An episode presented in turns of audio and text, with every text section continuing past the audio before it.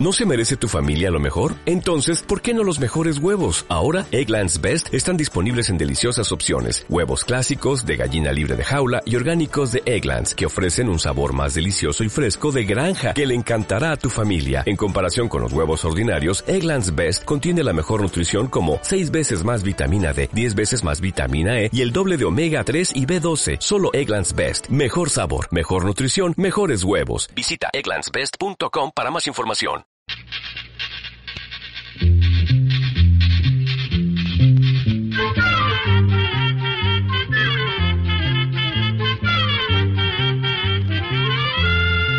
Llegó pa' todo, llegó la escuela, llegó la escuela, llegó por radio.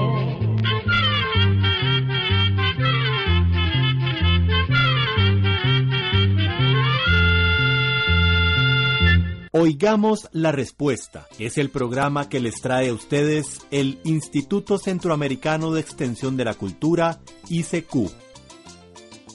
En nuestra charla de hoy les hablaremos sobre la porcelana. Y es que el ser humano no ha tenido siempre todo lo que ahora usamos y podemos obtener en el comercio. Actualmente, no nos extrañamos ni nos produce ningún asombro ver en nuestra mesa un plato, una taza o un pichel de porcelana. ¿Habrá sido siempre así? Claro que no. En tiempos remotos, el hombre vivía en cuevas, se alimentaba de todo lo que la naturaleza le daba, frutas, verduras, agua, raíces, cacería y pesca. Muchos miles de años pasaron y el ser humano vio la necesidad de tener recipientes, ollas para poder guardar el agua y los alimentos. Fue así como idearon hacer ollas de las cáscaras de las frutas y aún hoy en día, en algunas zonas del campo, se usa la jícara y el guacal. Pero el hombre de aquellos tiempos se encontró con un problema cuando descubrió el fuego. Necesitaba calentar los alimentos, pero esta clase de recipientes se quemaban entonces comenzaron a labrar pequeñas ollitas de piedra dura, lo que fue sumamente difícil, pero así resolvían en parte ese problema.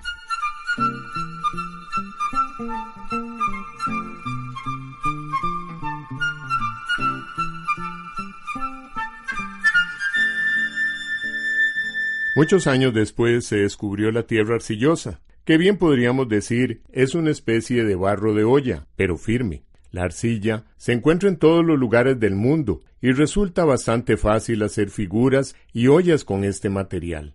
También se observó que poniendo la arcilla al fuego se endurecía. Fue así como se comenzó la producción de ollas, tinajas, platos, botellas y jarras de arcilla, naciendo así lo que se llamó la cerámica.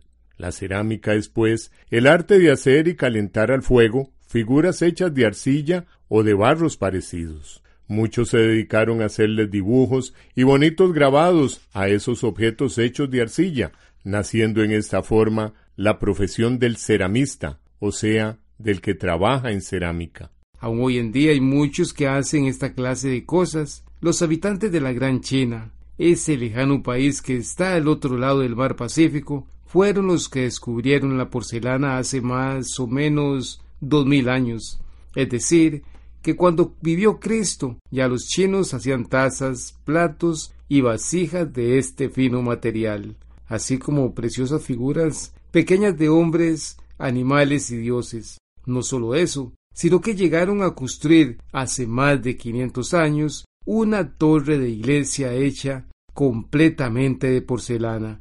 Esta torre tenía alrededor de 80 metros de altura, o sea, que era tan alta como un edificio de 25 pisos. En una revolución que hubo en China hace más de 100 años, los rebeldes destruyeron totalmente este magnífico edificio, que era único en el mundo. ¿Se podrán imaginar ustedes la impresión que tuvo el primer hombre blanco que llegó a China hace unos mil años y que tuvo oportunidad de ver este maravilloso material? Este hombre escribió un libro en el que cuenta que en una ciudad de China había unos trescientos hornos donde se cocinaba la porcelana, y que estos hornos echaban humo día y noche. La fabricación de la porcelana era un magnífico negocio para los chinos, y a nadie le contaban el secreto, cómo producir este misterioso material. Los emperadores, reyes y hombres muy ricos de Europa querían tener tazas, platos y adornos de porcelana. Se las compraban a los chinos a un precio altísimo. Así fue conociendo la cerámica y llegó un momento en que los objetos de porcelana tenían el mismo valor que los de oro. En aquel tiempo los dueños de grandes extensiones de tierra tenían ejércitos propios para defenderse de sus enemigos. Sucedió que un señor de estos necesitaba urgentemente un ejército. No tenía dinero, lo único que tenía de valor eran cuarenta y ocho floreros de porcelana. Se fue donde un amigo y consiguió que, a cambio de los cuarenta y ocho floreros, le entregara mil soldados. Gracias a Dios ya esta clase de cambios no se pueden hacer hoy en día. Pero, ¿por qué era tan gustada y apreciada la porcelana?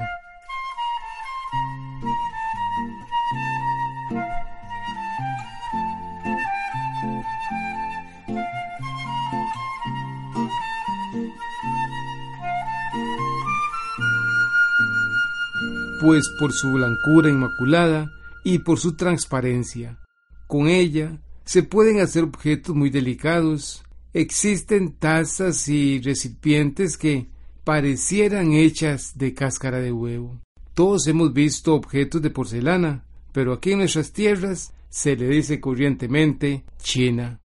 En aquel tiempo, a la porcelana muchos le llamaban oro blanco, y muchas personas se esforzaron en producirla, pero como no conocían el secreto, todo intento fue en vano. Se decía que los chinos hacían la porcelana de varias clases de tierra. Se probó, mezclando toda clase de tierra y arenas, pero siempre se fracasaba. Finalmente, un fraile italiano llamado Manfred Zetala logró descubrir la porcelana, pero igual que los chinos, nunca quiso contar cómo lo hacía y se llevó el secreto a la tumba. En China, el emperador decretó la pena de muerte para el que revelara este importante secreto, y fue así como por más de 700 años toda la porcelana había que comprársela a los chinos. Finalmente, un señor alemán llamado Bogger descubrió el famoso secreto.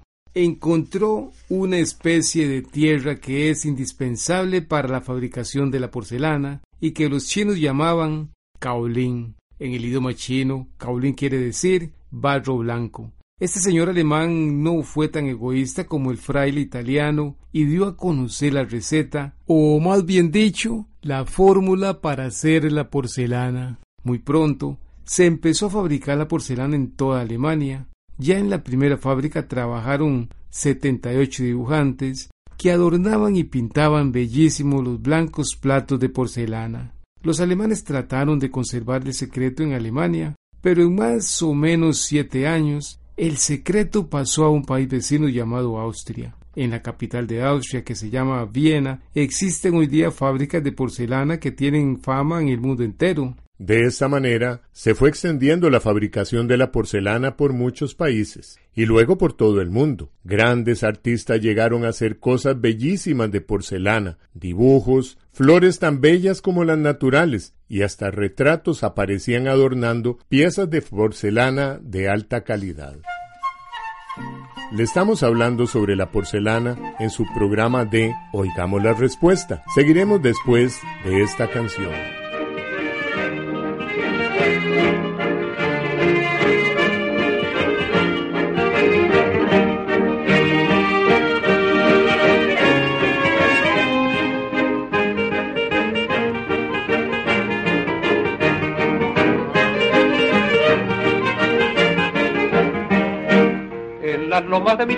Pagos yo corté la más linda margarita con primor y a la virgen del pueblito la llevé pa' que ella me curara del amor porque sabes yo ando triste y ha de ser por la moza del puestero Nicanor.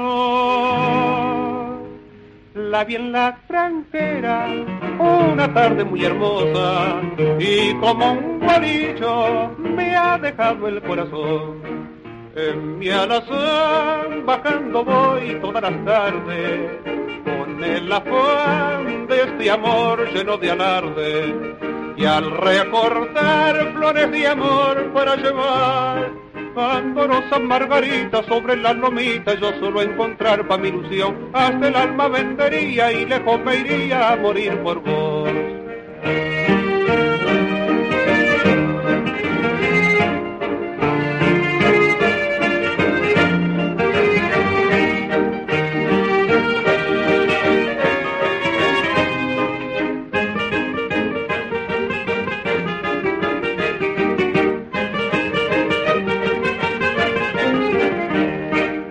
Margarita de mis pagos que corté para aquella linda moza de mi amor, han sangrado como sangra mi querer y hoy quisiera darles todo mi fervor, porque todo lo que nunca les pagué hoy se llenan de nostalgia en mi dolor.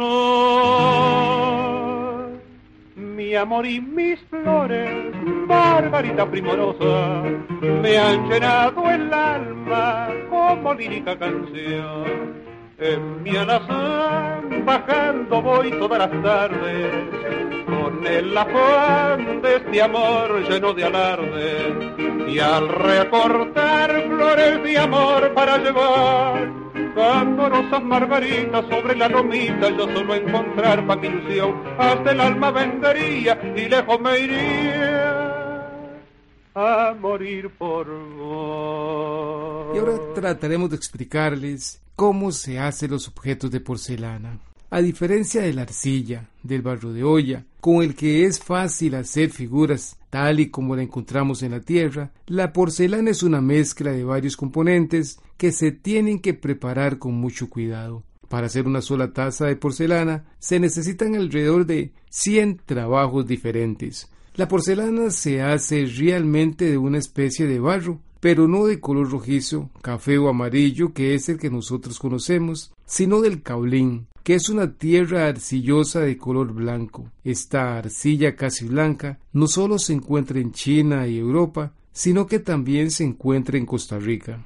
Se encuentra en forma de granitos muy finos que cuando se mojan forman una pasta suave que se puede amasar fácilmente y darle forma. Pero para la producción de la porcelana se necesitan otras clases de tierra además de esa tierra blanca o kaolín. Y ese es el gran secreto que trataban de ocultar los chinos. Solo la mitad de la mezcla de la porcelana es de kaolín, o sea, que si quisiéramos hacer una libra de pasta para porcelana, necesitamos media libra de caolín, un cuarto de libra de cuarzo y un cuarto de feldespato. Lamentablemente en Costa Rica no podemos fabricar porcelana porque el cuarzo y el feldespato no se encuentran puros, sino que están mezclados con otros minerales y arenas. De ahí que en este país se emplea el caolín para otros usos, por ejemplo, para la fabricación de varias medicinas, se mezclan bien estos tres componentes con agua hasta formar una pasta suave. Luego se le saca algo de agua, escurriéndolo en unos filtros hasta que quede una masa espesa de porcelana. A menudo esta masa se guarda en subterráneos a cierta profundidad en la tierra, donde permanece fresca y húmeda para lograr una porcelana de mejor calidad. Después de este proceso se saca la masa y se pone sobre un disco redondo de madera o piedra que se llama la rueda del alfarero. Esa rueda es como una mesa redonda sostenida por una sola pata que está en el centro. Esta pata es un eje sobre el que da vuelta la rueda. Antes se hacía girar ese eje con el pie, actualmente se mueve por medio de un motor. Esta famosa rueda del alfarero fue inventada hace cientos de años por los egipcios y los chinos, quienes la consideraban tan importante que decían que era un regalo de Dios para los hombres. Los que manejan estas ruedas son hombres muy hábiles. Se mojan las manos, toman la masa de porcelana y conforme va girando la rueda van dándole la forma al objeto que se proponen hacer con ayuda de sus manos y de la rueda. Siempre tienen el cuidado mojando la masa de porcelana mientras la están trabajando. Cuando hay que pegarle una agarradera a una taza o a un pichel, primero hacen la agarradera y luego la pegan al recipiente. La masa de porcelana pega muy bien.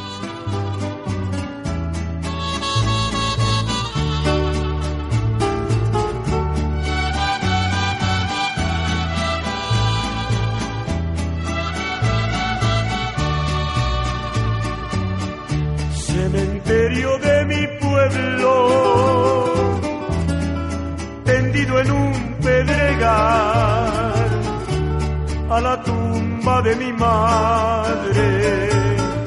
Quise ponerme a llorar para jurarle que nunca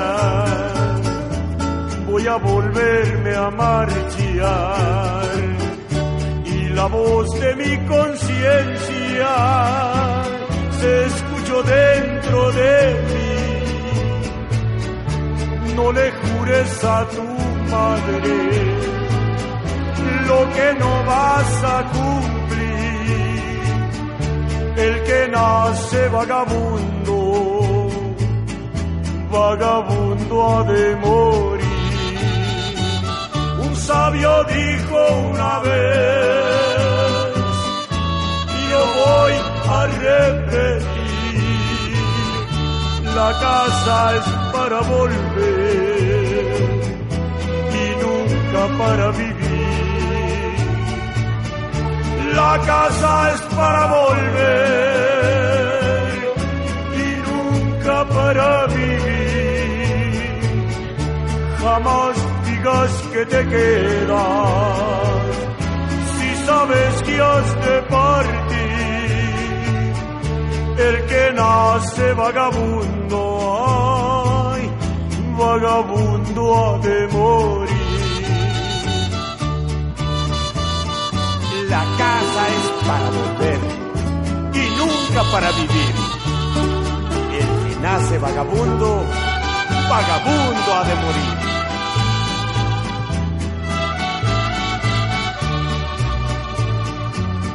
Un sabio dijo una vez, y lo voy a repetir, la casa es para volver para vivir. La casa es para volver y nunca para vivir. Jamás digas que te quedas si sabes que has de partir. El que nace vagabundo, ay, vagabundo ha de morir. Son cientos de personas las que trabajan en una fábrica de porcelana. Se encuentran además otros artistas que hacen las flores, figuras y paisajes que servirán de adorno. Todo este procedimiento, como es tan largo, resulta bastante caro. Para que los productos resulten más baratos, actualmente se producen cosas de porcelana sin usar la rueda del alfarero. Se chorrea la pasta suave de porcelana en moldes que tienen la forma o la figura de lo que se desea hacer. Luego estos moldes se meten a un horno que tiene una temperatura de más de 100 grados. Luego se sacan los moldes del horno, se abren y se seca la taza, el plato o la jarra. Este sistema es mucho más rápido y más barato. Claro que las piezas no tienen la belleza ni el fino acabado que se logra con la rueda del alfarero. En este sistema de moldes también se le puede dar color a la porcelana. Después de sacar las piezas del horno, se les da un baño con una sustancia que forma una capa brillante y vidriosa que da un mejor acabado. Luego se meten las piezas de porcelana en otro horno de 1400 grados, donde si metiéramos un pedacito de bronce o de aluminio, se fundiría en cuestión de 20 minutos. Cuando se quieren hacer dibujos con flores, rayas y otros adornos, hay que cocinar las piezas en tres hornos diferentes. Figúrense que hace más o menos mil años en China ya existían tres mil hornos de esta clase. Los chinos mantenían el calor de esos hornos con carbón. Hoy día se calientan generalmente por medio de electricidad. Al sacar las piezas de porcelana del horno, la mezcla de caolín,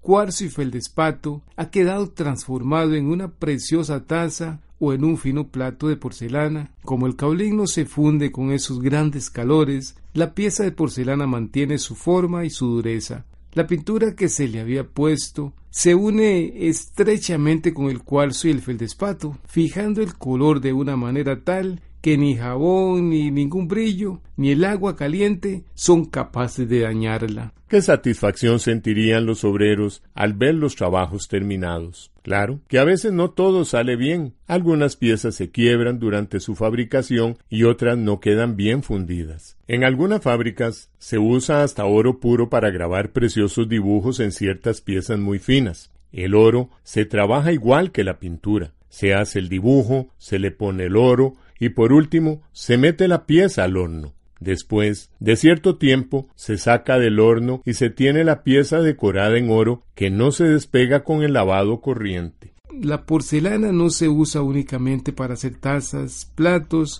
picheles, adornos y figuritas, debido a que es un material tan resistente y que no cambia con la humedad ni con el calor, se le usa también como aislador en las instalaciones eléctricas. Si nos fijamos en las líneas eléctricas, nos podremos dar cuenta de que los alambres nunca tocan los postes, sino que están apoyados en una pieza que se llama aislador, que es hecha totalmente de porcelana.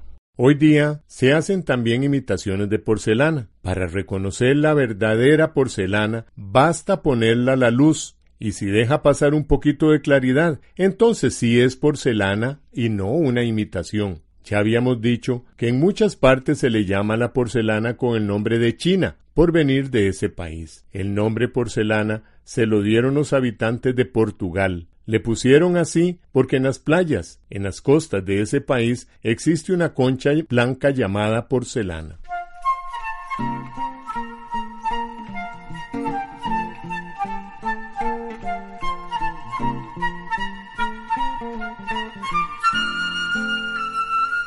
Bueno, con esto llegamos al final de nuestro programa del día de hoy, contándoles una pequeña historia y una pequeña explicación de la fabricación de la porcelana. Si le tiene dudas, si tiene alguna sugerencia o algo no lo quedó claro, escríbanos las direcciones, teléfono, correo, saludamos al final de cada programa. Estamos seguros de que si tuviéramos en nuestras manos caolín, cuarzo y feldespato, la rueda del alfarero y los hornos, bien podríamos hacer por lo menos una sencilla ollita de porcelana. Y así llegamos al final del programa del día de hoy. Mándenos sus preguntas al apartado 2948-1000 San José, Costa Rica también puede enviarnos sus preguntas al correo electrónico icq.org o encuéntrenos en Facebook como Oigamos la Respuesta. O llámenos por teléfono, código de área 506, número 2225-5338 o 2225-5438. Recuerde que Comprender lo comprensible es un derecho humano.